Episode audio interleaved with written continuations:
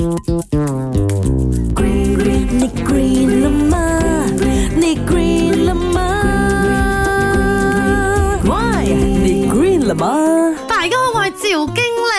讲又去爬山啊，啊入森林嘅时候啊，有一件事情啊，大家都很关注嘅，就是那边有水蛭的嘛，很怕咧。水蛭真的可以钻入人的血管吗？那首先来看一下，为什么水蛭哦可以神不知鬼不觉的吸在我们的皮肤上吸血咧？可以另外科普一下，蚊子也是一样，在叮咬我们的时候，我们没有感觉的，我们只有在之后才觉得痒吧了。因为哦，它的这个唾液里面呢是有呃少许的麻醉剂的。那水蛭是不是也有这个麻醉剂呢？no，其实水蛭的唾液中啊，只有血管扩张剂和各种防止血液凝固的抗凝血因子。可是为什么我们又 feel 不到痛呢？那就要看外界的这个环境了，因为在水中有水压，身体表面受水压的影响，本来就很难察觉到皮肤上的一些异常的。那水蛭是怎样吸血的嘞？它的步骤很简单，先是用头部啊，就是细一点的那一头啦哈的吸盘吸住我们皮肤表面，然后呢，就用它的锯齿状的颚片去切开。皮肤让血流出来，然后再经过口啊去吸入它的体内的。如果水蛭啊想要钻进人的体内哦，首先它需要把吸盘放开，然后呢再需要切到呃比较大的这个伤口啊才可以钻进去的。把当水蛭把吸盘哦放开的话啦，那没有东西吸着哦，它就会掉下来咯。而且啊，它细小的那个额片啊，想要切开足够它整个头部进入伤口啦，在没有麻醉剂的情况之下，我们是可以感觉得到的。所以水蛭是很难从皮。肤钻入人体内的，它跟蚊子同样是吸血。而蚊子是将自己的口插入人的皮下，而水蛭是切开那个皮，在表面那边吸血。因为它长一样啊，所以你拔它出来哦，你会觉得，哎，是不是还有另外一半在里面呢？No，其实整只已经掉下来了。所以大家唔好紧张，在很久之前呢，我已经跟大家讲过怎样对付这个水蛭的啦，用盐其中一个方法啦哈。但是有去森林里面玩的时候，记得带盐呐。